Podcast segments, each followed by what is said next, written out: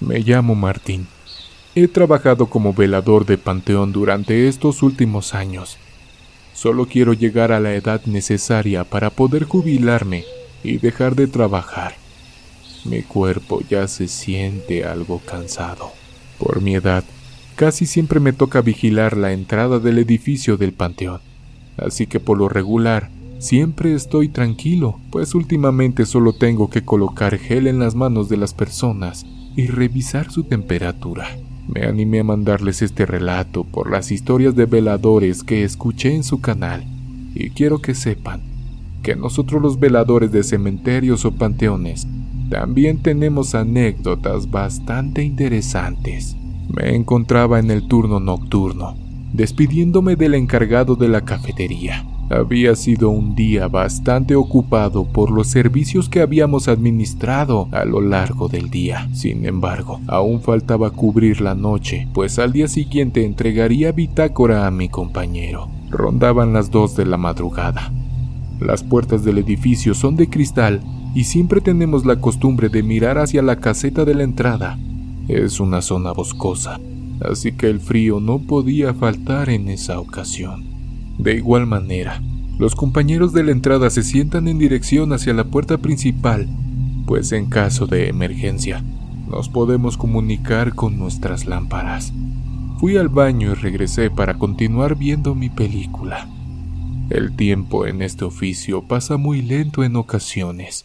De pronto, en mi radio comenzó a escucharse cierta interferencia que nunca había pasado. Se escuchaba como las televisiones viejitas cuando no tienen antena o estaba en algún canal sin señal.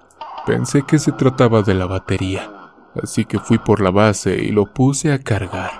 Momentos después, nuevamente aquel sonido de interferencia volvió a encender mi radio.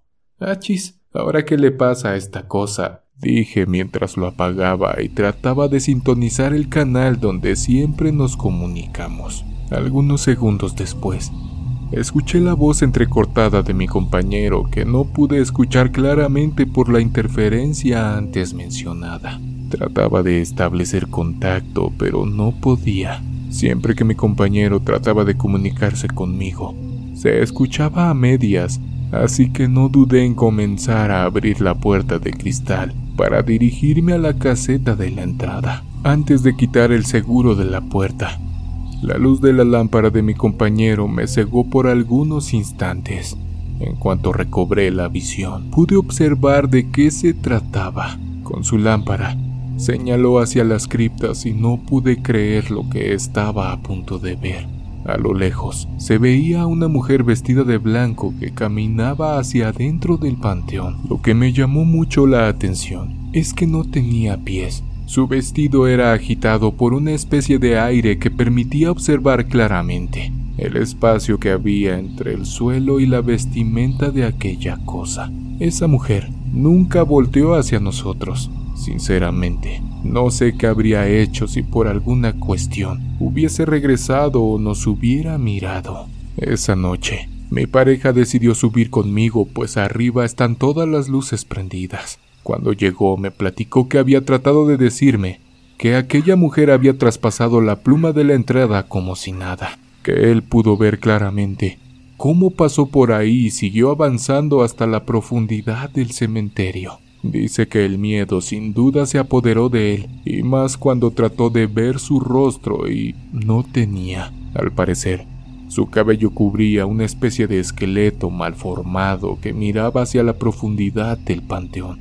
Mi compañero cuenta que tenía sus manos entrelazadas y de igual forma eran solo huesos. Lo único que trató de hacer fue replegarse contra la esquina de su cabina y comenzar a rezar lo poco que sabe y que en varias ocasiones había tratado de comunicarse conmigo pero que no escuchaba nada, como si mi radio estuviese apagado o algo por el estilo. Bastante asustado y agitado, llegó a mi lugar, donde pude ayudarlo a tranquilizarse un poco mientras me contaba lo que les acabo de relatar. Dicen que vivimos en un mundo alterno donde los fantasmas y seres oscuros de vez en cuando cruzan para asustarnos un poco. En otra ocasión, una compañera nos contó que al hacer su rondín por la noche, pudo percatarse de una persona sentada en una banca junto a una tumba que está al lado de un árbol bastante grande. Al acercarse, mientras le decía que los horarios de visita habían terminado, esa persona se desvaneció en la sombra del árbol. Sin duda, las experiencias que suceden en los panteones también son bastante aterradoras y peor aún, no tienen explicación alguna del por qué suceden. Les mando un fuerte saludo a toda la comunidad de Oscuro Secreto. No olvides suscribirte, darle manita arriba y compartirnos con tus amigos. Una empresa del ramo de la metalurgia Tenía un conjunto de bodegas dentro de sus terrenos. Ahí había una caseta para los veladores. Durante casi todas las noches escuchaban los ladridos de perros. Esto llamaba su atención porque ahí no tenían animales. Además de que esos ladridos provenían del interior de una bodega que estaba al frente de esa caseta, por lo que al ir a indagar sobre esos sonidos y al abrir las puertas de esa bodega, se encontraban con que estaba vacío, se imaginarán, que el temor afloraba, pero no conseguían explicar ese hecho. A partir de esos eventos, ninguno de los veladores salía a recorrer esa zona. Cabe recalcar que esa situación ocurría entre las 11 y las 2 de la madrugada. Antonio fue velador muchos años y durante su desempeño tuvo experiencias con lo paranormal. Él contó que la mayoría de las veces montaba servicio en edificios residenciales. En una ocasión, a altas horas de la madrugada, escuchó los gritos de una joven que llamaba insistentemente a su padre. Eso le causó incertidumbre, por lo que trató de ubicar el origen de esa voz. Llegó hasta la puerta de uno de los apartamentos de la planta baja. Esperó un tiempo ahí hasta que ya no escuchó esos llamados, pero le llamó la atención que el piso de la entrada estaba lleno de polvo y con restos de recibos de cuentas que se notaba tenían tiempo de haber sido dejados ahí. El velador retornó a su lugar sin más novedad. Al amanecer, se encontró con un propietario que iba de salida, comentándole lo que había pasado e indicando el apartamento donde él escuchó los gritos. Lo que el vecino le dijo fue, ahí no vive nadie desde hace años. Esa familia se mudó después de que una de sus hijas falleciera durante una intervención quirúrgica. Al parecer, es el espíritu de esa joven que busca incansablemente a su padre. En Valencia, estado de Carabobo, existe una construcción que data del año 1800. Es una estructura de estilo europeo de dos niveles, con jardines, y que en su parte superior tiene un nombre de hierro forjado, donde se puede leer Isabela. En un principio, perteneció a una familia de apellido Iturriza.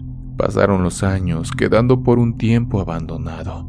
Posteriormente fue adquirido por el Estado debido a su importancia arquitectónica. Muchas personas han observado a altas horas de la noche una figura espectral con vestido de época colonial, la cual se asoma en uno de los balcones para posteriormente desvanecerse ante la mirada de quienes a altas horas de la noche, por alguna razón, han transitado por ese sector. Ahí han contratado muchas empresas dedicadas a la seguridad física, donde los veladores han sufrido por las constantes manifestaciones paranormales, como pasos en el piso superior, murmullos de personas hablando, así como haber observado a la dama de blanco caminar por el jardín trasero de ese palacete hasta llegar a una banca de hierro donde desaparece. Las zonas industriales de Valencia, años atrás, eran terrenos baldíos donde existieron fincas donde se desarrollaban actividades agropecuarias. Con el pasar del tiempo y la instalación de muchas industrias,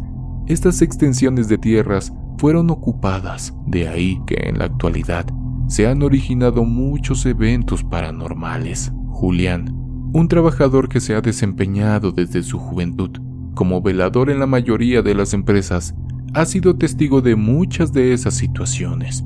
En una ocasión, cuando regresaba a casa, a eso de las 7 de la tarde, al caminar por la avenida Ernesto Branger, optó por esperar en la parada de autobuses.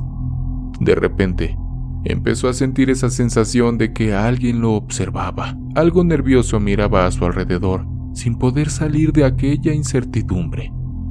Ahí no había nadie, solo estaba él. Un poco de tranquilidad sintió cuando a lo lejos vio el autobús acercarse. Subió y pronto comenzó su viaje. Algunos segundos después el conductor le preguntó a Julián, ¿por qué será que las demás personas no subieron también? Julián respondió, ¿cuáles personas?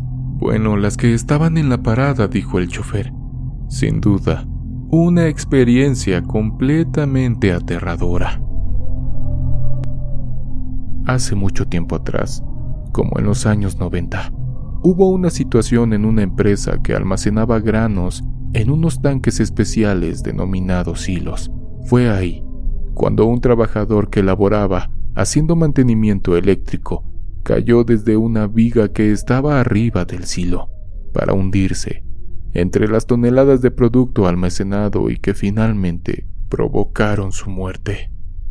Momentos después, fue extraído por los organismos de seguridad y desde ese entonces, los veladores cuando supervisan esa zona y al levantar la vista, han observado la figura de un trabajador que se para en la viga y después cae dentro del silo. Ellos activan la alarma y al ir con más trabajadores a verificar, se encuentran con que ese tanque está completamente vacío. En Venezuela, en uno de los estados llaneros llamado Anzuategui, donde se encuentran las áreas destinadas a la extracción de petróleo, existen unas secciones llamadas macoyas, sitio donde están los pozos muchos de ellos fuera de servicio por fallas diversas, y donde los veladores hacen sus recorridos por esa vasta extensión de terreno, a bordo de camionetas de doble tracción. Ellos han observado muchas veces unas llamas que se mueven a la distancia. Inician los protocolos de alerta, creyendo que es un incendio de vegetación. Cuando tratan de acercarse, esas llamas se alejan de ellos hasta desaparecer desde tiempos antiguos. Se ha escuchado decir a los abuelos sobre las llamaradas, bolas de fuego, que aparecen y se desplazan a altas velocidades hasta desvanecerse. Esos veladores tratan de evitar esa zona, pero por obligación y por estar dentro de sus responsabilidades, deben ir allí. También han visto animales de gran tamaño como perros, con movimientos rápidos, que al ser observados, desaparecen ante los ojos de quienes han presenciado dichas figuras, sin encontrar explicación alguna del cómo y por dónde se van. En una emisora radial, ubicada en la zona norte, los veladores han experimentado sucesos durante su turno. En una ocasión, como a la una de la madrugada, Ramón, uno de los veladores, se encontraba sentado en el porche, siendo sorprendido por una mujer que de repente venía caminando hacia la entrada de la casa donde operaba esa emisora. El velador se puso en alerta levantándose rápidamente para ir en su encuentro, pensando que era alguien que iba a solicitar algo. Este trabajador, al llegar a la reja, quedó desconcertado debido a que la dama ya no estaba ahí. Además, que no había forma de que se hubiera ido sin ser vista. En esas instalaciones, muchos veladores han sido visitados por la dama de blanco. Laura una compañera que labora como profesional de la enfermería. Tuvo también una experiencia perturbadora cuando se desempeñaba en el servicio médico de una empresa donde fabricaban piezas de aluminio para vehículos. Una noche, alrededor de las 4.30 am, se encontraba transcribiendo las novedades atendidas durante su turno en la tranquilidad de su oficina fue sorprendida por un fuerte sonido como si alguien hubiera alzado un bloque de expedientes, dejándolos caer sobre la mesa que estaba en el área de al lado. Extrañada, se levantó y con cierto temor fue a revisar toda esa zona sin encontrar el origen de ese sonido, a lo que ella exclamó con tono nervioso. Ah, no. A mí déjame en paz, necesito terminar mi trabajo. Refiriéndose a alguna posible entidad que se pudiera estar manifestando. Prosiguió con lo suyo, cuando nuevamente fue sobresaltada por el fuerte sonido de una puerta que fue cerrada muy violentamente. Esto la aterró de tal manera que salió rápidamente de su sitio de trabajo encontrándose al personal de seguridad, a los que les preguntó, ¿Ustedes escucharon una puerta que se cerró fuertemente? Estos trabajadores respondieron de forma negativa. Finalmente, Laura optó por quedarse en la parte exterior hasta el amanecer. En otra ocasión y durante su turno nocturno, cuando fue al comedor de la empresa para cenar, ya con muy pocos trabajadores ahí, justo cuando se disponía a retirar su bandeja con alimentos, la cocinera del comedor salió con dos bandejas preguntándole, ¿y la señora que estaba aquí? Laura extrañada le respondió, ¿cuál señora? Bueno, la que me pidió su comida. En ese instante, Laura recordó que en una ocasión otra cocinera que laboró en ese comedor le había comentado que a veces se aparecía una anciana pidiendo sus alimentos y que cuando la iban a atender desaparecía sin dejar rastros.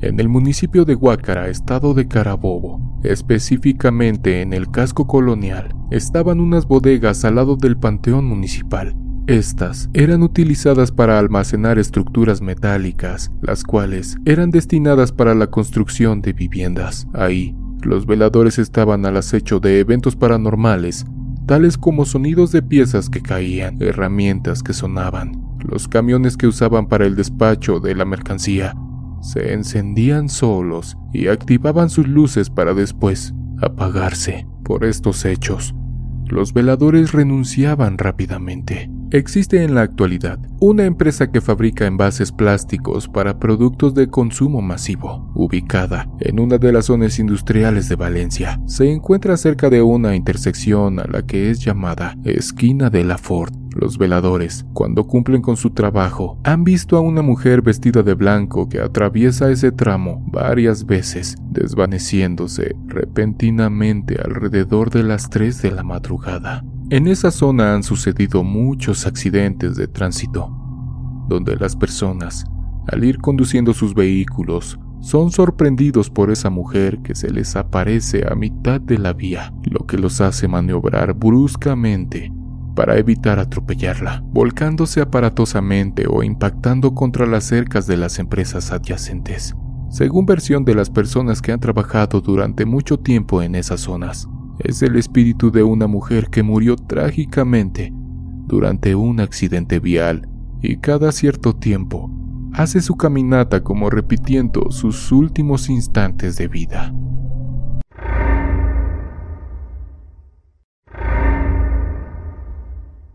Hola amigos de Oscuro Secreto. En esta ocasión, no puedo compartirles mi nombre pues aún trabajo en este lugar. Hace ya algunos años He sido vigilante de panteón y jamás nos había pasado lo que les platicaré a continuación. En este oficio, es muy normal ver a gente despedirse de sus familiares. Entran y salen familias de los servicios que se llevan a cabo en el panteón. Nos llevamos muy bien con los amigos de oficinas y aunque está prohibido, a veces nos comentan por qué vienen los cuerpos. Se dicen tantas cosas que a veces la realidad supera la ficción. Esa mañana habían llevado a un señor de avanzada edad que supuestamente había partido al otro mundo por cuestiones naturales. En esos casos, y si los familiares así lo desean, solo se baña y se viste a la persona para poder hacer el servicio en la tarde. Recuerdo que aquel día Solo había podido llegar el asistente médico, pues el tráfico había impedido la llegada del doctor, así que el servicio no se detuvo. Alrededor de las 4 de la tarde, el entierro se llevó a cabo y podrán imaginarse lo normal en un sepelio. Gente triste, familias con el corazón roto y demás. Lo interesante viene a continuación. Por cuestiones del destino, aquella persona fue sepultada atrás de la caseta de vigilancia y ese detalle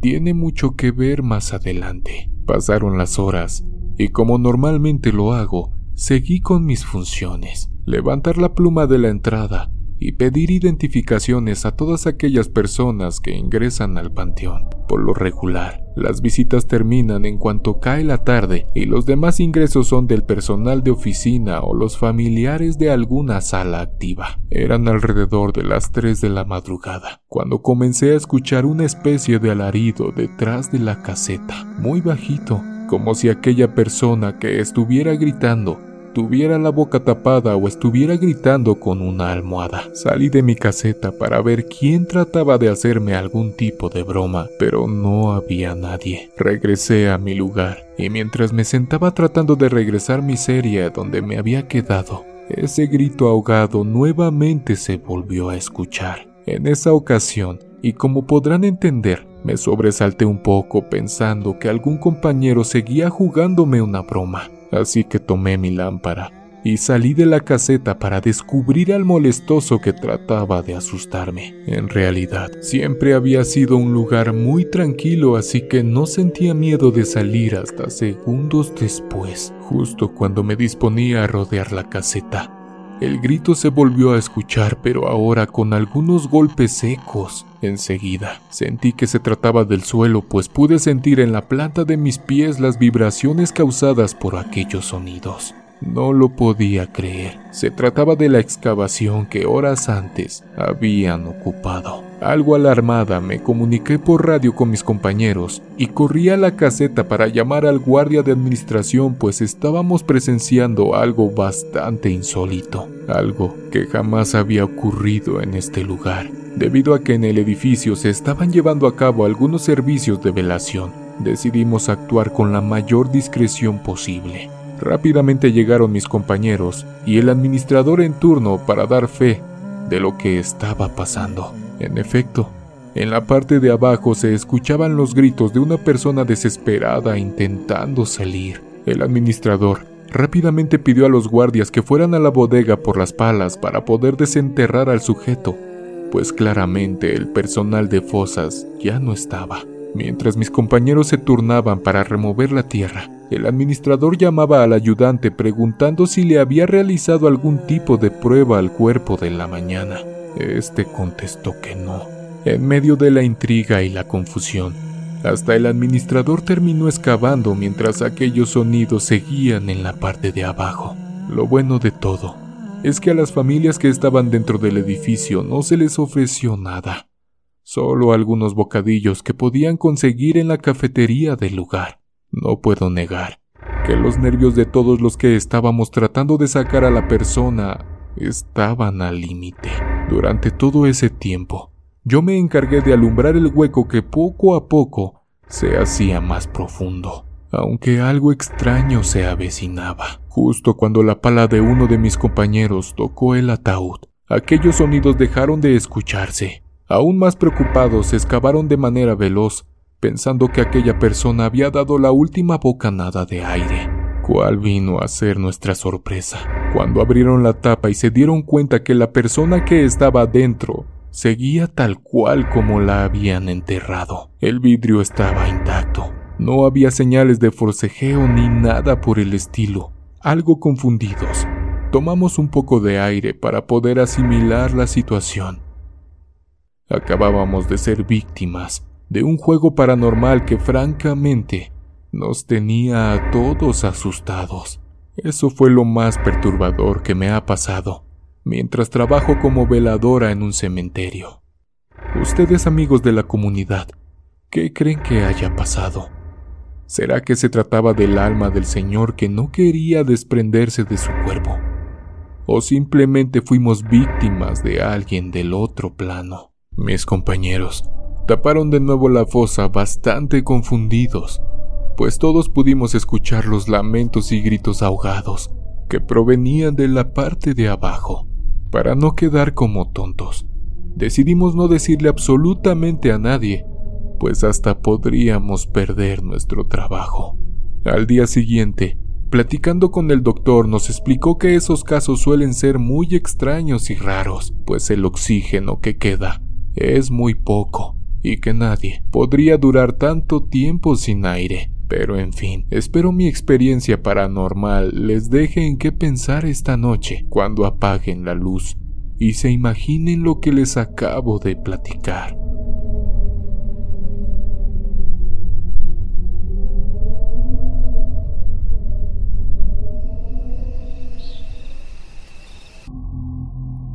Existe un galpón donde almacenan repuestos de maquinarias. Cuando pasan los veladores por el frente a altas horas de la noche, han escuchado un fuerte sonido en la parte interna, como si cayera algún cuerpo de lo alto. Ellos entran a ver qué está pasando y todo está normal. Se dice que tiempo atrás, cuando estaban construyendo esa estructura, hubo un accidente donde un trabajador cayó y falleció. Al parecer, tiene relación con esa situación paranormal. En una ocasión, mi abuelo don Juan, que en paz descanse, vivió junto a mi padre Luis, también fallecido, una experiencia aterradora. A finales de la década de los 30 y principios de los 40, falleció mi abuela. Mi padre tendría entre 8 o 9 años, así que mi abuelo se lo llevaba a su trabajo. Él laboraba en los ya desaparecidos telares Branger debido a que él llevaba la extenuante contabilidad las noches. Rápidamente llegaban y Luis, mi padre, tenía que quedarse en una habitación de la fábrica. Una noche cuando estaban durmiendo, sintieron unos ruidos que provenían de las oficinas administrativas, que estaban a un lado de la habitación. Ese sonido era como el de las máquinas de escribir, tal cual, como si estuvieran personas trabajando. Mi abuelo y mi padre se levantaron y fueron a revisar las oficinas. Al abrir la puerta, inmediatamente cesaron los ruidos, sin encontrar explicación alguna a ese suceso. Hay instituciones de servicio de emergencias como los bomberos, y entre sus diversas funciones cumplen el rol de vigilancia interna, así como los veladores. Cierta ocasión, un bombero que tenía el turno de las 3 de la madrugada a 6 de la mañana, mientras cubría su tiempo, observó que a las instalaciones había llegado un comandante. Este era muy amigable y sencillo con el personal. En cuanto lo vio, lo saludó, pero no recibió respuesta alguna de esa persona. Ese ente se introdujo en una oficina. Esto confundió al bombero, pues la hora en que llegó no correspondía a la entrada normal del oficial. Tiempo después, alrededor de las 8, este efectivo vio la llegada del vehículo del oficial a la estación de bomberos, lo que causó dudas porque en ese momento nuevamente hacía su entrada el comandante que horas antes había visto. Lo volvió a saludar y el comandante le respondió muy amable, como de costumbre, debido a la confianza que le tenía. Sin dudarlo, preguntó, Mi comandante, ¿usted no había llegado ya al cuarto para las cinco? Recibiendo como respuesta, No, hijo, apenas estoy ingresando. ¿Por qué me preguntas eso? El bombero explicó lo sucedido. El oficial sonrió y le dijo, a veces, las personas sufren de desdoblamientos que lo interpretan como la salida del espíritu de su cuerpo para aparecer en otras partes. Eso pasa cuando duermen y posiblemente me pasó a mí, pues claramente soñé que entraba de madrugada a la estación. En una ocasión, un guardia de vigilancia se dispuso a hacer su ronda por todas las áreas de la estación de bomberos, ubicada en la zona industrial de Valencia, Carabobo. Ahí, los dormitorios estaban divididos por áreas. Existía la de los sargentos, cabos, paramédicos, rescatistas, operadores contra incendios y la de los conductores de vehículos de emergencias. En esta última, era donde generalmente sucedían hechos paranormales. Ahí, los conductores eran despertados cuando descansaban. Algo los sacudía y no alcanzaban a ver a nadie cerca en ese momento. También uno de los profesionales, cuando dormía, Sintió un peso enorme encima de él que no le dejaba respirar. Trataba de zafarse, pero no podía. El bombero vigilante, al pasar por esta zona, observó a una figura oscura flotando sobre este conductor. De manera pronta, encendió la luz y esa sombra se desvaneció de inmediato. Se acercó y encontró a su colega sudando abundantemente y extenuado. Poco después de haberse recuperado, este le contó lo que le había pasado. Cerca de un sector denominado La Michelena, existe una industria que es antigua. Ahí procesan detergentes y artículos de higiene personal. Una noche cuando el personal de videovigilancia estaba monitoreando las cámaras, observaron a un sujeto que se desplazaba desde la autopista adyacente a la fábrica. Este sujeto pasó por los carriles hasta llegar a la cerca Ciclón. Fue ahí donde los de monitoreo se comunicaron con los veladores de guardia para informar sobre esa posible intrusión. De inmediato, fueron a verificar mientras desde las cámaras les indicaban dónde estaba el sujeto. Cuando los veladores llegaron, lo que estaba ahí desapareció, pero aún era observado a través de las cámaras. Segundos después, desapareció por completo. Unos veladores que tenían mucho tiempo trabajando en esas instalaciones Dijeron que hace años una persona fue arrollada en ese sector al tratar de pasar de un extremo a otro de la autopista. Posiblemente sea el alma atrapada en esta dimensión que vaga en pena, repitiendo sus últimos instantes algunas noches. Mi hermano me comentó que en la empresa donde laboró, en la cual reparaban motores eléctricos, bombas de agua y fluidos diversos. Los veladores no aguantaban mucho tiempo ahí porque especialmente de noche escuchaban un sonido como de un cuerpo que se caía al suelo, seguido de una especie de pataleo, golpes agonizantes, siempre afuera del portón de la entrada, y cuando revisaban las cámaras de vigilancia, no veían nada. Al comentarle ese hecho tan extraño al dueño de la empresa, él les dijo que mucho tiempo atrás, un vecino de una de las casas cercanas, una noche, mientras atravesaba un cuadro depresivo, accionando su revólver en su cabeza, cayendo exactamente en ese lugar donde donde los veladores dicen que pasa dicho evento, presumiéndose que esa alma recrea cada cierto tiempo esos últimos instantes de vida de aquella persona. En una empresa donde embotellan refrescos, los veladores al hacer sus recorridos han experimentado situaciones terroríficas al encontrarse de frente con un sujeto de tez oscura bastante alto.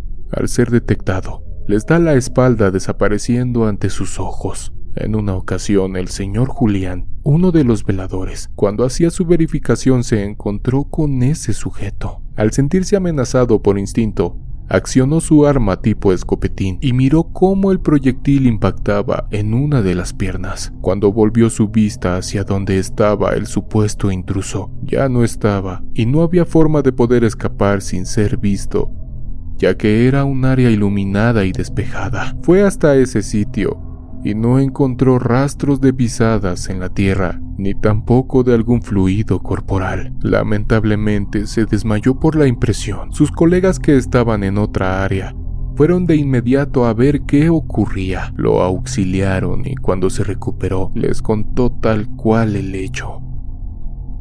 Esteban, un vecino de la urbanización donde vivo, en una ocasión, cuando hablábamos sobre temas paranormales, me dijo que él no creía en esas cosas, hasta que un día, cuando regresaba a su casa con su esposa, se dispuso a guardar su carro en el garage. Cuando las luces de su vehículo iluminaron la entrada, él y su esposa vieron a una anciana con un vestido largo y blanco, quien les hizo un saludo con la mano. Ellos se quedaron atónitos preguntándose quién era esa señora. Esteban bajó rápido y se dispuso a entrar sin encontrar a nadie, además de no encontrar explicación alguna de cómo y por dónde salió esa abuela. En esa casa sucedieron dos trágicos eventos antes de que Esteban se mudara allí, y que las víctimas eran los jefes de familia y de diferentes dueños, quienes fallecieron en el baño, uno por ahorcamiento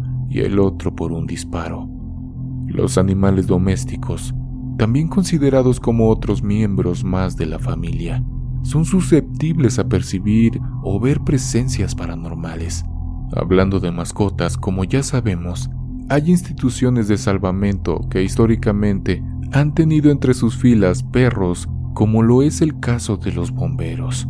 En una ocasión, estando como jefe de una antigua estación de bomberos, uno de los efectivos me comentó que cuando tenía turno de noche la pasaba mal, ya que la única mascota que teníamos, el tigre, de repente corría por un pasillo largo, iba y venía constantemente, como si jugara con alguien. La actitud del animal mostraba como si viera algo. Ese comportamiento se repetía casi todas las noches, generalmente después de las 12. A Héctor, eso lo ponía nervioso ya que no era el comportamiento normal de esa mascota. Al pasar los días, Tigre iba actuando cada vez más extraño. Se quedaba mirando fijo hacia una pared, donde colgaban fotografías de aquellos bomberos que dieron parte de su vida a la ciudad y que habían fallecido por diversas causas, desde enfermedades o acontecimientos trágicos durante sus labores. Este can movía su cola como si estuviera alegre mientras observaba las fotos. Al poco tiempo de esos comportamientos, Tigre murió sin saberse la causa, ya que no mostró signos de estar enfermo.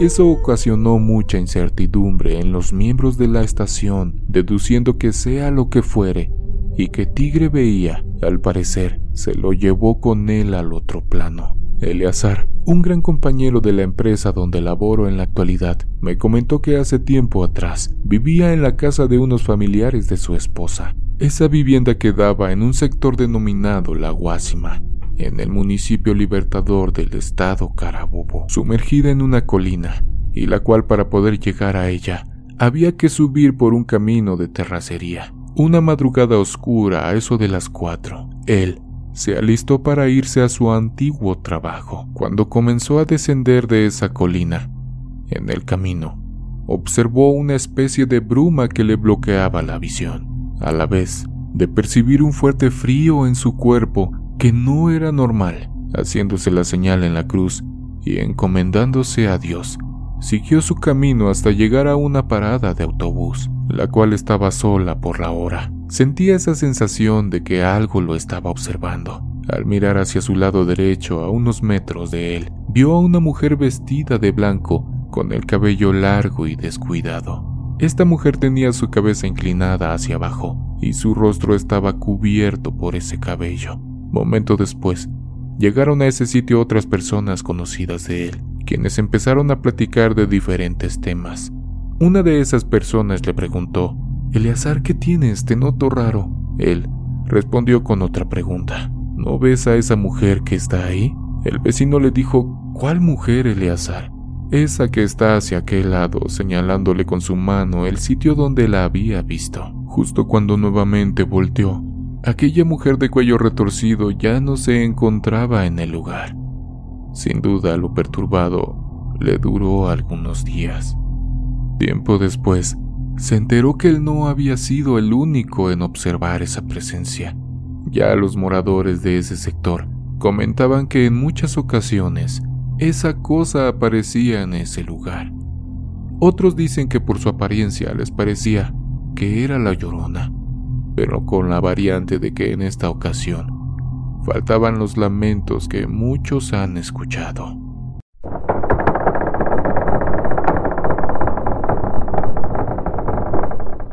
Hace unos años me sucedió lo que a continuación les voy a relatar. Estos sucesos se dieron cuando yo trabajaba de guardia de seguridad en una fábrica de ropa. Tenía 30 años cuando entré a trabajar ahí. Estaba por nacer mi primer hijo y necesitaba un poco más de sueldo. Ganaría bien, así que no me podía quejar. Pero dichos acontecimientos me hicieron dudar de mis propios sentidos.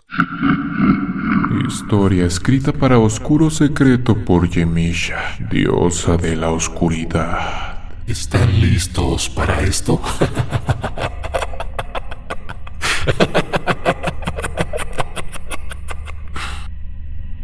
Yo no trabajaría solo.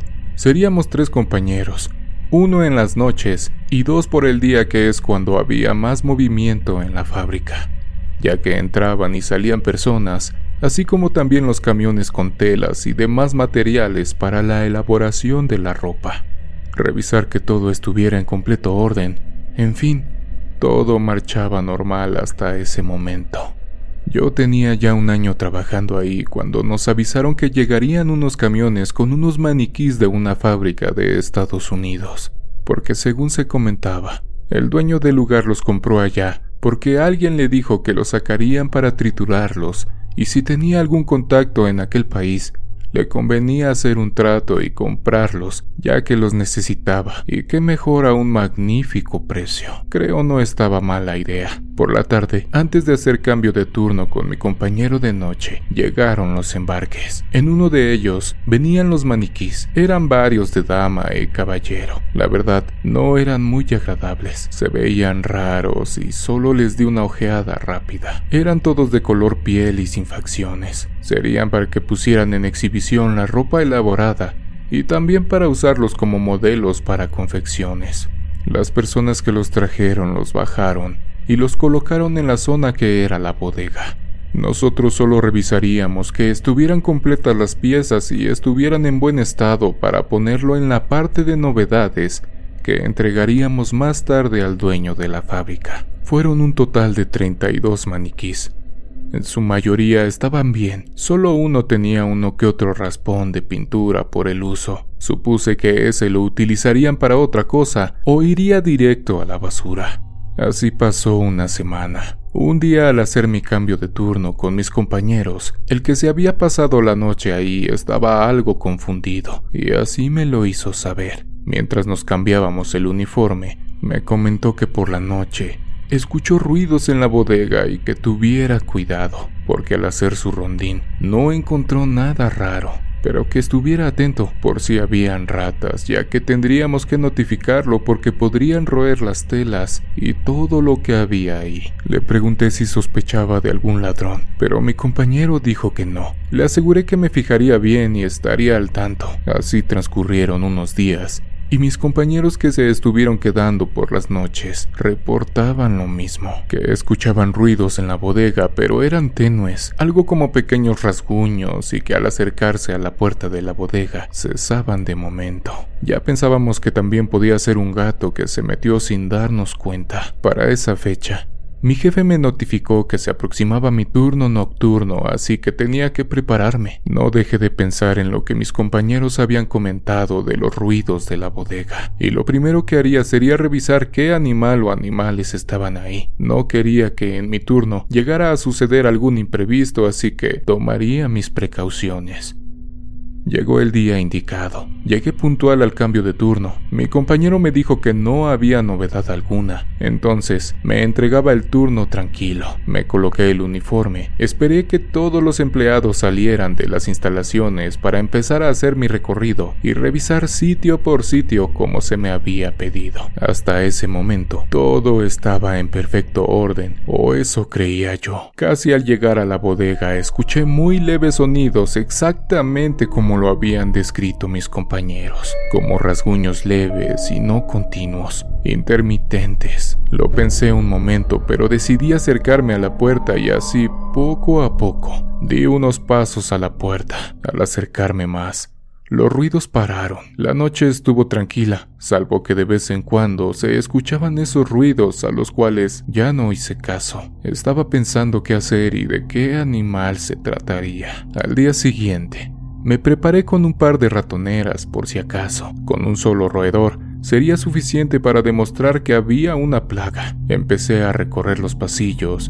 oficinas, donde estaban las máquinas y no había nada raro, lo cual me decía que esto se concentraba en la bodega. Al poco rato se escuchó de nuevo el sonido. En ese momento saqué las ratoneras, me dirigí a la bodega y con mucho sigilo abrí lentamente la puerta para poner las trampas. Abrí sin prender la luz, ya que no quería sorprender a los roedores, así que con mi linterna alumbré primero el piso y fui subiendo la luz para enfocarla en todas direcciones Solo vi a todos esos maniquís acomodados en las paredes. Parecían soldados todos en orden. El que más me causó cierta impresión fue el que estaba justo en medio de todos al fondo. Se veía más oscuro de ciertas partes y con la cabeza ladeada. Los demás estaban como los vi cuando llegaron. A pesar de no tener pintadas facciones, parecía que me miraba fijamente. Sinceramente, fue una sensación bastante fea. No esperé más y solo me cercioré de volver a pasar la luz por el piso. Cerré la puerta y regresé a mi sitio a descansar y tomar un café. Seguí escuchando esos ruidos de nuevo varias veces en la noche y madrugada, y recordé que por ver esos maniquís y sobre todo al que se veía raro. No coloqué las trampas, así que lo haría al día siguiente. Llegó la noche del día posterior. Durante el cambio de turno le pregunté a mis compañeros si alguno había abierto la bodega y me dijeron que ninguno se atrevió. Les dije lo que vi. Incluso me hicieron una pequeña burla porque decían que le temía a un montón de muñecos. Se rieron y así llegué a cumplir mi turno de nuevo, como a las 11 de la noche. Me tocó hacer de nuevo mi recorrido no sin antes empezar de nuevo con ese ruido que ya me perturbaba. Claro que no tanto como lo que estaba a punto de pasarme. Después de checar todo, me dirigí de nuevo a la bodega. Ahora fui con la intención de colocar las trampas para terminar con esos roedores, ya que también estaba sucediendo algo más. Los ruidos iban en aumento y se oían cada vez más cercanos a la puerta. Así que de nuevo tomé mi linterna y me acerqué a la puerta. Al estar frente a ella, los ruidos de nuevo pararon de tajo y aproveché para abrir de manera veloz, y para mi sorpresa, todos los maniquís estaban revueltos y el que estaba en el fondo, ahora estaba en medio.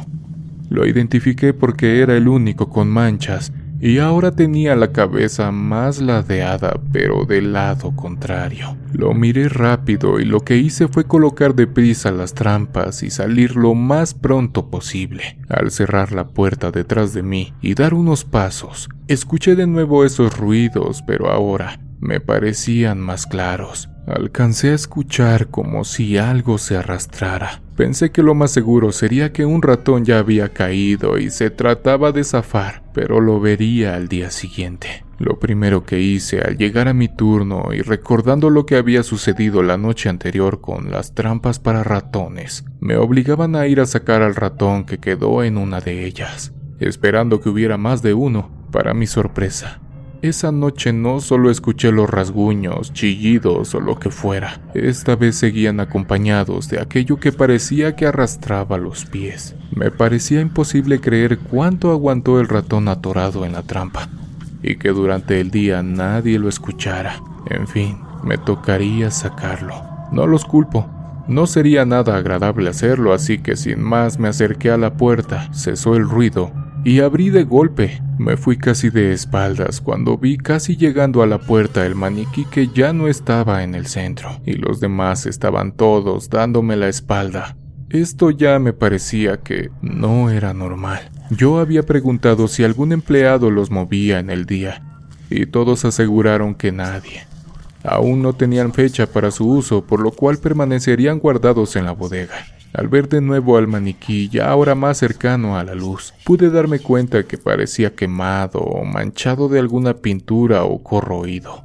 No sé por qué no se dieron cuenta de su estado. En esta ocasión, tenía la cara agachada viendo al piso y los brazos colgados. Se veía tétrico. Bajé la linterna al piso y las trampas estaban en el mismo sitio sin ningún animal atrapado. Entonces, ¿qué era ese ruido? Ya no lo podía entender. Era muy raro todo. Traté de tranquilizarme y buscar la lógica en todo esto, pero no sabía qué pensar. Antes de dirigirme a cerrar la puerta, dirigí la mirada de nuevo al maniquí. Sentí un escalofrío y lo que hice fue cerrar de golpe la puerta y salir de ahí para ir a mi caseta, a hasta el momento de hacer mi siguiente rondín por todo el lugar. Para llegar a mi caseta, tenía que atravesar varios pasillos y seguí caminando y alumbrando por todos los sitios, cuando escuché de nuevo esos pasos que se arrastraban detrás de mí. Volté hacia atrás para ver qué era. Eso ya no era ningún animal. Sonaba muy diferente. Me hizo estremecer.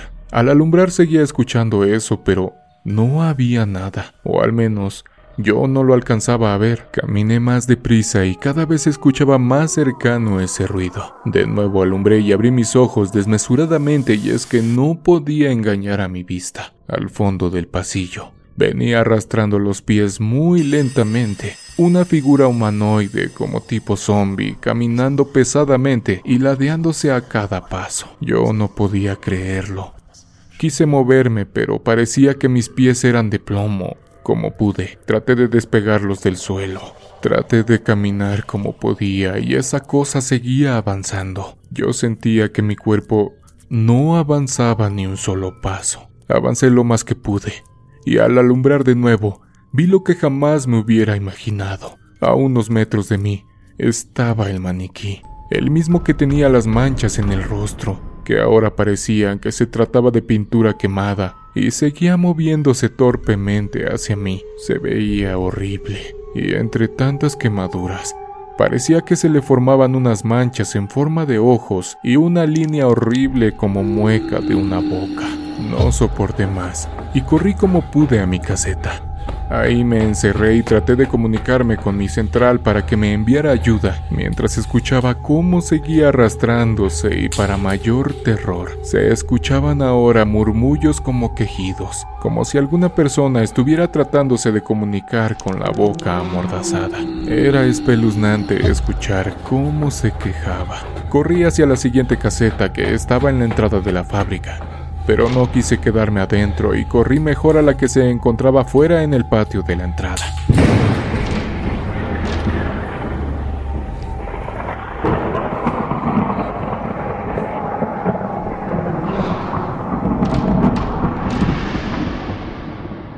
En ese preciso momento empezó a tronar y comenzó una lluvia muy copiosa. Creí sentirme seguro, por eso me salí pero no fue así. A través de la lluvia que escurría por los vidrios de la caseta, vi cómo caminaba el maniquí en dirección hacia mí. No pude más con tanta macabra visión. Trataba de comunicarme de nuevo con mis superiores. Al fin, no supe en qué momento fue, pero perdí el conocimiento o no sé qué me sucedió. Cuando desperté, estaba rodeado de mis compañeros y mi jefe, al cual le comuniqué todo lo que me había acontecido la noche anterior y las demás noches. Mis compañeros apoyaron mi dicho, pero ellos nunca vieron nada más, solo escucharon los sonidos extraños. Al dejarme en la enfermería, se dirigieron a la bodega, checaron todo y para sorpresa mía y de todos, estaban en orden todos los maniquís, y al revisarlos nuevamente, me di cuenta que faltaba uno. En efecto, el que me había perseguido esa noche. Lo que sí encontraron fueron el par de ratoneras que había puesto. En serio que ya dudaba de mí. Todo fue tan real como para haberlo imaginado. No era posible. Además mis compañeros habían escuchado ruidos, pero ninguno abrió la puerta de la bodega. Solo yo. Por lo ocurrido me dieron unos días de descanso en mi trabajo, porque sí me vieron muy afectado. Después lo que supe es que los compañeros que se quedaron en la noche ya no escucharon nada más, ni ruidos, ni rasguños, nada. Entonces, no supe si aluciné todo eso, pero estoy seguro que no. Yo le abrí esa noche a lo que fuera eso que parecía un maniquí, y le permití salir ya que nadie más lo había hecho antes. Recordé que no cerré con esa noche como las demás, cuando solo pasaba a checar los ruidos. Después de eso pedí mi cambio a otro lugar, y solo trabajaba de día.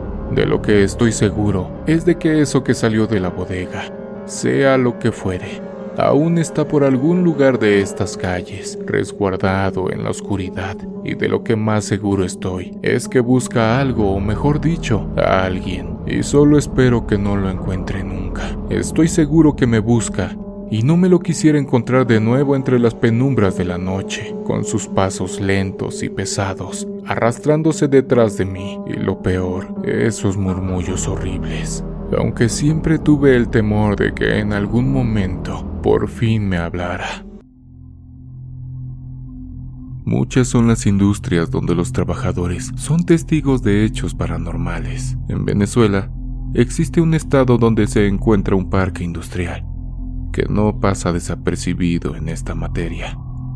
Unos trabajadores de una reconocida industria procesadora de alimentos comentaron que a menudo sufrían apariciones en sus áreas de trabajo, generalmente en altas horas de la noche. Un operador de un área de calderas, al encontrarse manipulando unas válvulas, sintió de repente una presencia a su costado derecho Pensó que era su supervisor y le dijo, ya estamos mandando la cantidad de vapor requerida.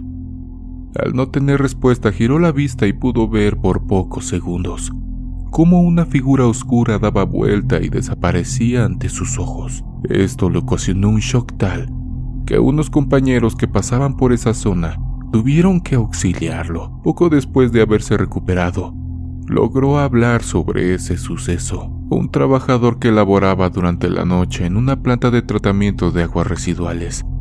Alrededor de las 12 de la noche, se dispuso a cerrar con candado su área de trabajo. Una vez afuera, Levantó la mirada y observó a un sujeto vestido de blanco, el cual estaba sentado en un banco de metal cerca de la entrada de un galpón, denominado con el número 12. Eso le llamó la atención ya que no reconocía al personal como compañero de turno. Cuando se dirigió hacia él, Repentinamente esa cosa se levantó y giró hacia un lado, desvaneciéndose frente a él, lo que realmente alteró sus nervios. Salió de esa zona y no volvió hasta el amanecer, ya que fue a buscar sus cosas para retirarse a su casa.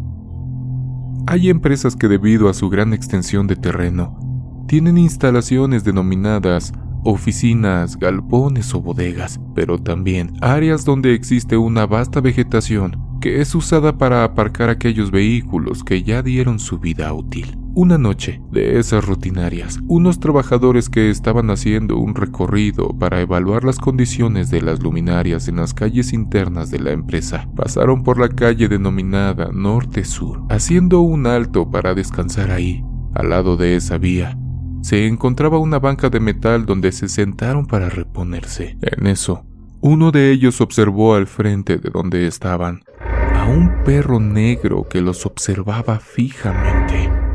El animal en cuestión estaría a unos 30 o 40 metros de distancia. Les llamó la atención, ya que en esa empresa existen normas muy exigentes en cuanto a la permanencia de animales por tratarse de una industria para el procesamiento de alimentos y tener sus áreas perimetrales muy resguardadas. Ellos no se explicaban cómo había ingresado dicho animal. Ramón intentó alejar a ese perro lanzándole un trozo de metal que consiguió. Lejos de alejarse, ese animal comenzó a avanzar hacia ellos, pero a medida que lo hacía, notaron que iba creciendo de tamaño, causándoles un terror indescriptible.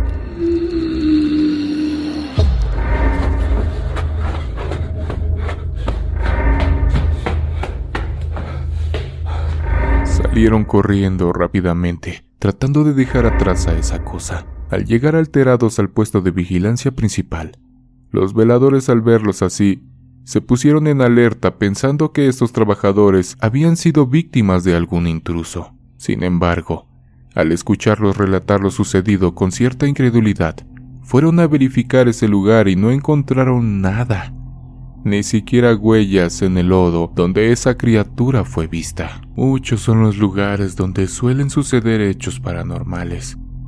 En una población ubicada en el eje oriental del estado Carabobo, específicamente en el municipio de Béjuma, y donde existen muchas casas estilo colonial de construcción antigua. Sucede que en una de estas viviendas, ubicada en la calle Sucre, la cual fue habitada por la familia de Wilmer, él en una ocasión nos contó que tenían poco tiempo de haberse mudado ahí. Una madrugada fría escuchamos golpes en la puerta de la estación y a la vez gritos desesperantes que pedían que les abrieran. Era Wilmer, quien muy alterado nos dijo que cuando entraba a la casa, después de haber ido a compartir unos tragos en una reunión de amigos, fue sorprendido al observar sentados en la mesa del comedor a seis personas con vestimentas blancas. Esas personas pronunciaban murmullos como si rezaran. Algo temeroso, dio unos pasos hacia atrás mientras esas personas desaparecían ante su vista, lo que ocasionó que saliera corriendo de esa casa. Tiempo después, nos enteramos que ahí vivía una familia que años atrás sufrieron un accidente de tránsito, cayendo por un barranco, y donde lamentablemente fallecieron todos. En esa casa quedaron los muebles y todas las pertenencias de los fallecidos. Así es como se renta, pero no duran mucho las personas que arrendan. Los vecinos imaginan que es debido a que esas almas no han encontrado el descanso eterno. La fundación, urbanización donde vivo, también ha sido uno de los lugares donde se han desarrollado hechos inexplicables. Un gran amigo mío con el que me crié, de nombre Aníbal, me contó que en una oportunidad salió de su casa a eso de las 3 de la mañana conduciendo su vehículo para hacer un servicio de taxi para un cliente que se dirigía al aeropuerto. Justo cuando salía de su sector y al cruzar la avenida Stelling, vio de repente a una niña de unos 5 o 6 años, con un vestido blanco parada en una esquina y con la mirada fija al frente. Eso le llamó la atención porque cerca de ella no estaba ningún adulto y las casas cercanas tenían sus puertas completamente cerradas. Aníbal prosiguió su camino, mirando intermitentemente a través de su espejo retrovisor. No había recorrido ni los 20 metros cuando observó que aquella niña había desaparecido. Se detuvo de inmediato para observar detenidamente los alrededores sin encontrar explicación alguna. Según algunos vecinos no es raro, y que en ocasiones las personas que transitan por ahí, ya sea caminando o en vehículos, han visto a esa aparición. Conversando con mi hermano Rubén en una ocasión, eran alrededor de las 12 de la noche, después de visitar la casa de su amigo, algo alejada, y que se encuentra a principios de la urbanización. Con algo de sueño se despidió para regresar a casa, pero sus amigos insistían en que se quedara hasta el día siguiente debido a la inseguridad del lugar. Él no quiso causar algún tipo de molestias y prefirió regresar caminando. Durante su recorrido pasó por una clínica privada, la cual quedaba muy cerca del centro comercial. Al llegar y cruzar la avenida Stelling, comenzó a escuchar la voz de una mujer que le decía, Oye, oye, ven, ven, oye, ven, oye, ven, ven, ven, oye, oye, oye, ven, ven. Cuando él volteó, pudo ver a una mujer sin ningún vestido, con un tono de piel muy pálido y que con los brazos hacia el cielo lo seguía llamando. Enseguida dedujo que eso no era un ser humano, por lo que apuró el paso casi corriendo. Volvió a ver hacia atrás, impresionándose porque esa cosa estaba más cerca de él, a pesar de lo rápido que corría. Optó por no mirar atrás, siguiendo su camino lo más rápido que pudo hasta la casa. Después de esa experiencia, Rubén evitaba en lo posible andar a pie a altas horas de la noche. En Naguanagua, estado de Carabobo, en un sector cercano, en una reconocida clínica, existen varios edificios de apartamentos. En uno de ellos es frecuente la ocurrencia de hechos paranormales, tanto en las áreas de estacionamiento como en el interior de los apartamentos. En la parte externa los habitantes han escuchado las voces de niños jugando y corriendo por las aceras frente a la entrada. Pero lo extraño del caso es que siempre entre las 2 de la mañana y 3. En la parte externa, los habitantes han escuchado las voces de niños jugando y corriendo por las aceras frente a la entrada. Pero lo extraño del caso es que siempre es entre las 2 y las 3 de la madrugada.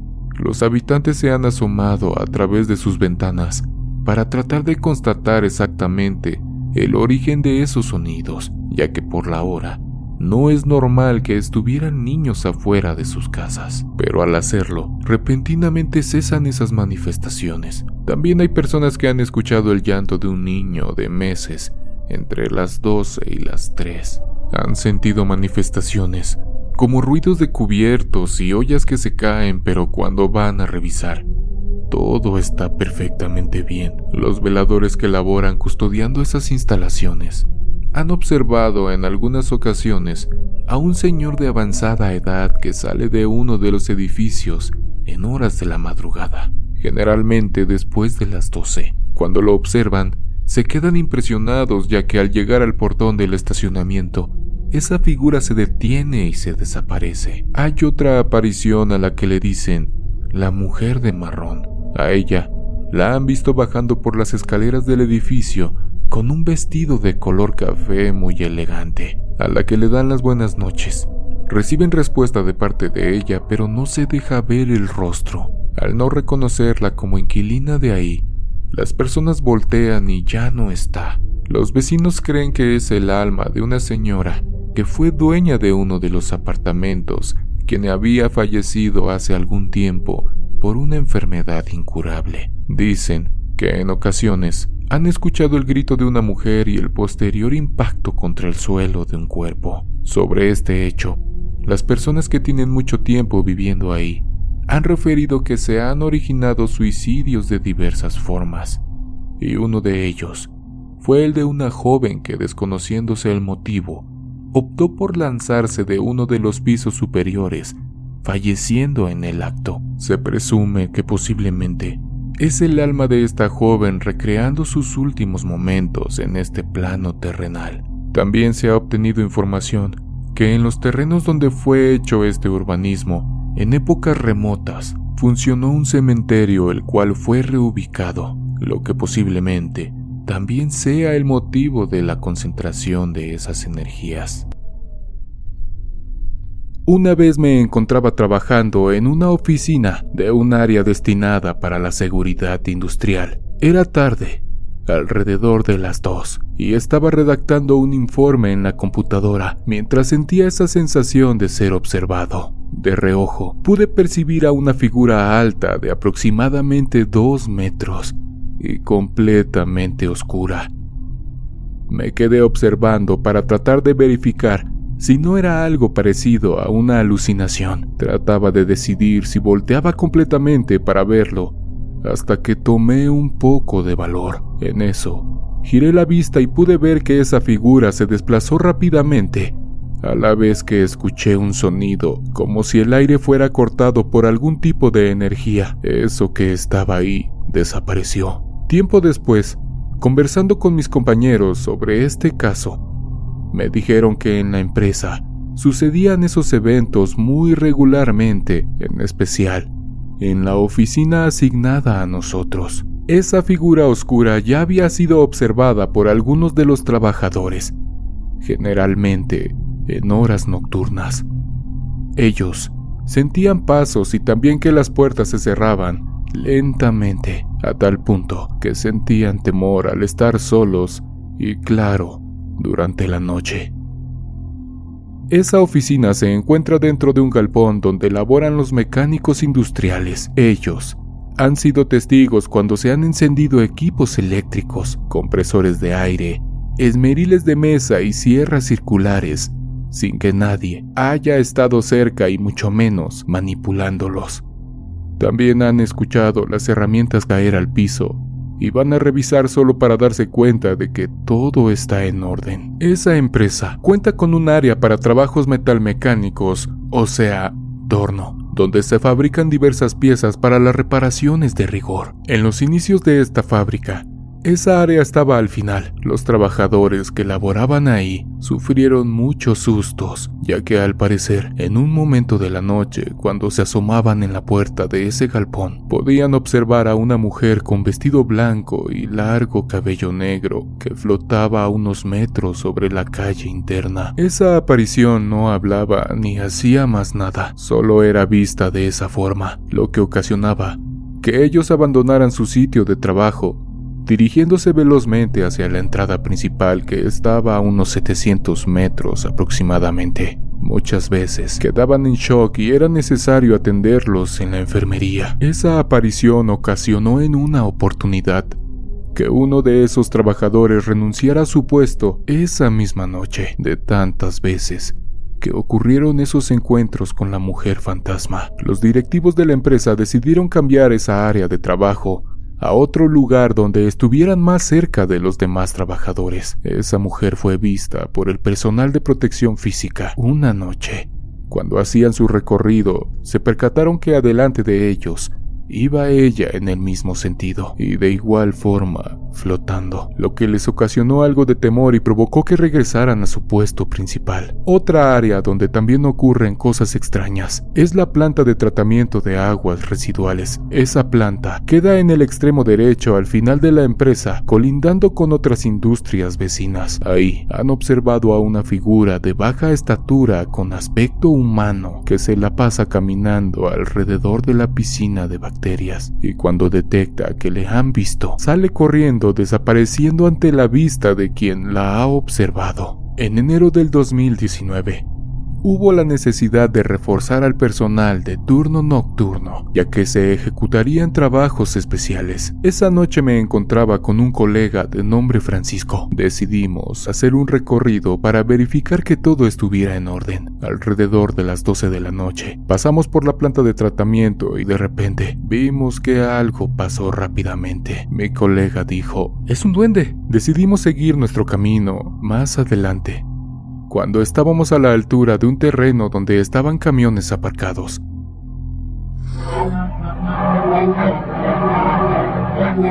Escuchamos una voz que provenía de ese terreno. Esa voz tenía el acento de una persona de campo y de edad avanzada, quien llamó nuestra atención diciendo,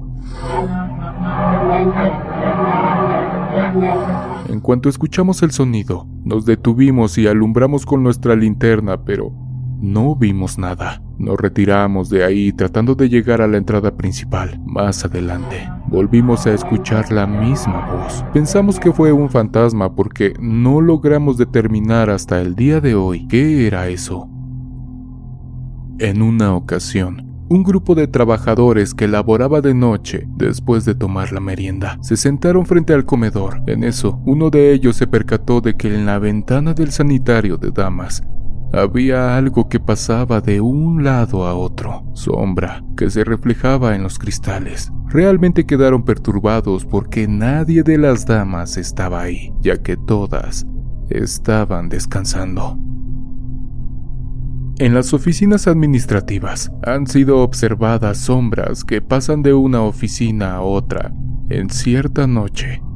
Estaba una secretaria trabajando hasta tarde Escuchó la puerta del sanitario para caballeros, fue a revisar y no observó a nadie. El miedo la invadió rápidamente, tomó sus cosas y se fue.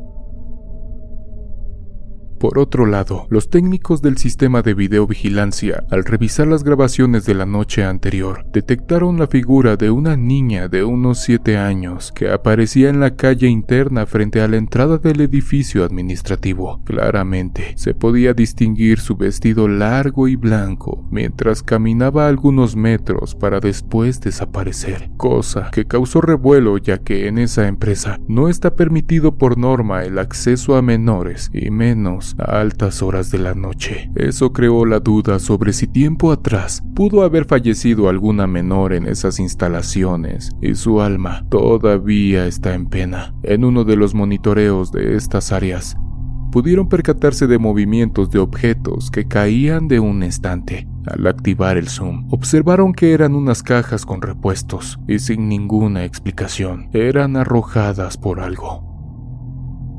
Como en todas las fábricas, hay un portón de servicio en ocasiones. Los veladores presienten que los observan y han sucedido casos en que son atacados por un ente paranormal tratándolos de ahorcar. Una vez, un trabajador de nombre Juan se encontraba sentado en su puesto cuando de repente sintió que lo sujetaron por detrás, inmovilizándolo por completo. A pesar de tener entrenamiento en artes marciales, no lograba zafarse de esa fuerza tan extraña. No fue sino cuando otro velador de una empresa vecina observó los movimientos bruscos que hacía la víctima cuando llamó por teléfono a la recepción para notificar esa situación tan anormal. Salieron de inmediato varios veladores a su auxilio, encontrándolo en el suelo completamente extenuado. Cuando se recuperó les dijo, algo me sujetó, pero no era ninguna persona. Él comentaba que a pesar de ser una fuerza completamente invisible, se podía sentir lo frío de sus manos y cuerpo. Varias veces, los veladores cumpliendo con sus recorridos han sido alertados por los técnicos de videovigilancia sobre la presencia de sujetos caminando en las áreas de la empresa. Los guardias tratan de darles alcance y quedan impresionados debido a no encontrarse a nadie en los lugares reportados a pesar de la rapidez con la cual llegan, refiriéndose a estas desapariciones como inexplicables. La primera experiencia que tuve con lo desconocido fue en uno de los cementerios más famosos de la Ciudad de México. Se trata del Panteón de Dolores, ubicado en la avenida Constituyentes de la Miguel Hidalgo. Esa noche, como normalmente lo hacía, me dirigí hacia mi puesto de trabajo para relevar a una compañera que terminaba su turno. Nos saludamos y platicamos brevemente para después despedirnos. Me platicó que durante su turno habían realizado la exhumación de una persona y también un servicio el cual había movido a la seguridad del lugar, pues hubo problemas con algunas familias que no querían pagar la entrada. Fue lo más interesante del día. Así dijo mi compañera. Tomé mi puesto mientras acomodaba mi cena en algún lugar de la mesa. Pronto la noche llegaría, así que no dudé en poner aquella jarrita eléctrica para calentar un poco de agua para café. Esa noche hacía bastante frío, siento yo un poco más de lo normal, pero sinceramente no le tomé mucha importancia. Eran alrededor de la una de la madrugada, cuando a lo lejos escuché unas carcajadas de jóvenes. Por algún momento pensé que se trataba de algún carro que había pasado por la zona, y claro, jamás pasó por mi cabeza lo que les platicaré a continuación. Justo cuando me disponía a echarme una pequeña siesta, aquellas risas nuevamente se escucharon a lo lejos. Algunas veces los jóvenes se meten no sé cómo, graban y andan por las tumbas. Eso fue lo primero que pensé, así que rápidamente me comuniqué con mis compañeros para tratar de interceptarlos en algún lugar del panteón. Por lo amplio del lugar, pedí que revisaran las cámaras más importantes, pero nada. La zona supuestamente estaba completamente sola. Algo inquietos, decidimos comenzar a dar un rondín. Tomé mi lámpara y comencé a caminar entre las tumbas del cementerio. Todo estaba en calma hasta que llegué a una esquina. A lo lejos, pude observar a una persona pequeña que se escondía entre las sombras del lugar, así que comencé a seguirla. Intenté persuadir a aquel joven que se detuviera, que tenía que salir del lugar, pues estaba prohibido el acceso. Detente, chavo, está prohibido andar por estos lugares. Si no quieres que llamemos a la policía, es mejor que salgas de aquí. Después de decir esas palabras, Aquella sombra nuevamente cambió de lugar. Claramente pude ver que era una persona. Es por esto que comencé a correr detrás de él, pero la risa de aquella cosa me detuvo. Era la misma que había escuchado muy cerca de la pequeña estación de vigilancia donde me encontraba. A lo lejos pude ver a Rodolfo, un compañero de turno que venía a hacerme compañía, así que por un momento me sentí tranquilo. Justo cuando mi pareja me alcanzó, aquel joven nuevamente se escabulló entre los mausoleos. Entre los dos, podríamos detenerlo más fácil, así que no dudamos en ir por él. Hasta ese punto, pensábamos que se trataba de alguien en estado inconveniente o bajo los efectos de algunas sustancias pero pronto nos dimos cuenta de que estábamos muy alejados de la realidad. Para facilitar el trabajo, nos apoyamos de los compañeros de las cámaras. Corrimos detrás de aquel sujeto intentando detenerlo, pero seguía escabulléndose. Se nos ocurrió dividirnos y rodear a aquel sujeto. Así lo hicimos. Hasta cierto punto, sentíamos que habíamos detenido a la persona en cuestión cuando logramos acorralarlo. Aún recuerdo aquella silueta parada al lado de una tumba, agachado y sin darnos la cara. Estábamos alrededor de 30 metros de distancia cuando las cosas comenzaron a tornarse bastante oscuras. Los compañeros de videovigilancia nos llamaron por radio preguntándonos qué era lo que alumbrábamos, pues en pantalla no había absolutamente nada. Eso fue lo que a Rodolfo y a mí nos puso los pelos de punta, pues nosotros podíamos ver aquella silueta, pero las cámaras no registraban nada. Algo nerviosos y con algo de miedo cruzamos miradas, y justo cuando alumbrábamos el lugar, esa cosa ya no estaba. Decidimos mejor regresar cuando una última risa se escuchó a lo lejos.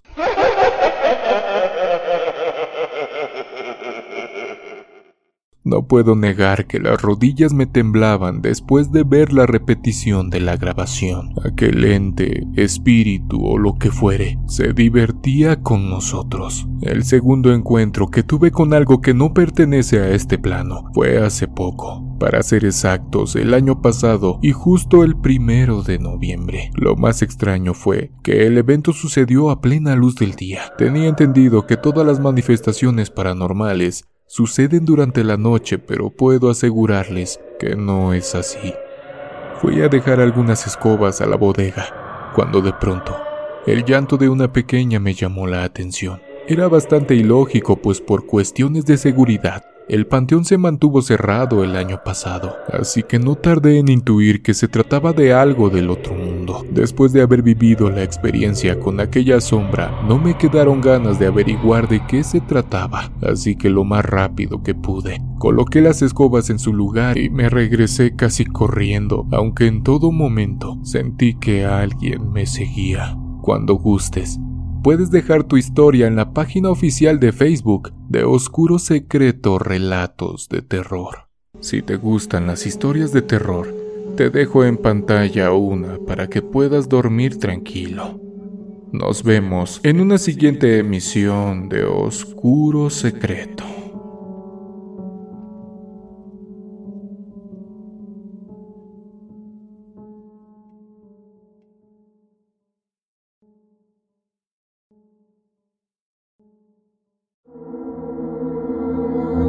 ¿Quieres escuchar las historias de terror que más te gustan sin cortes comerciales? Puedes convertirte ahora en miembro de ACAST.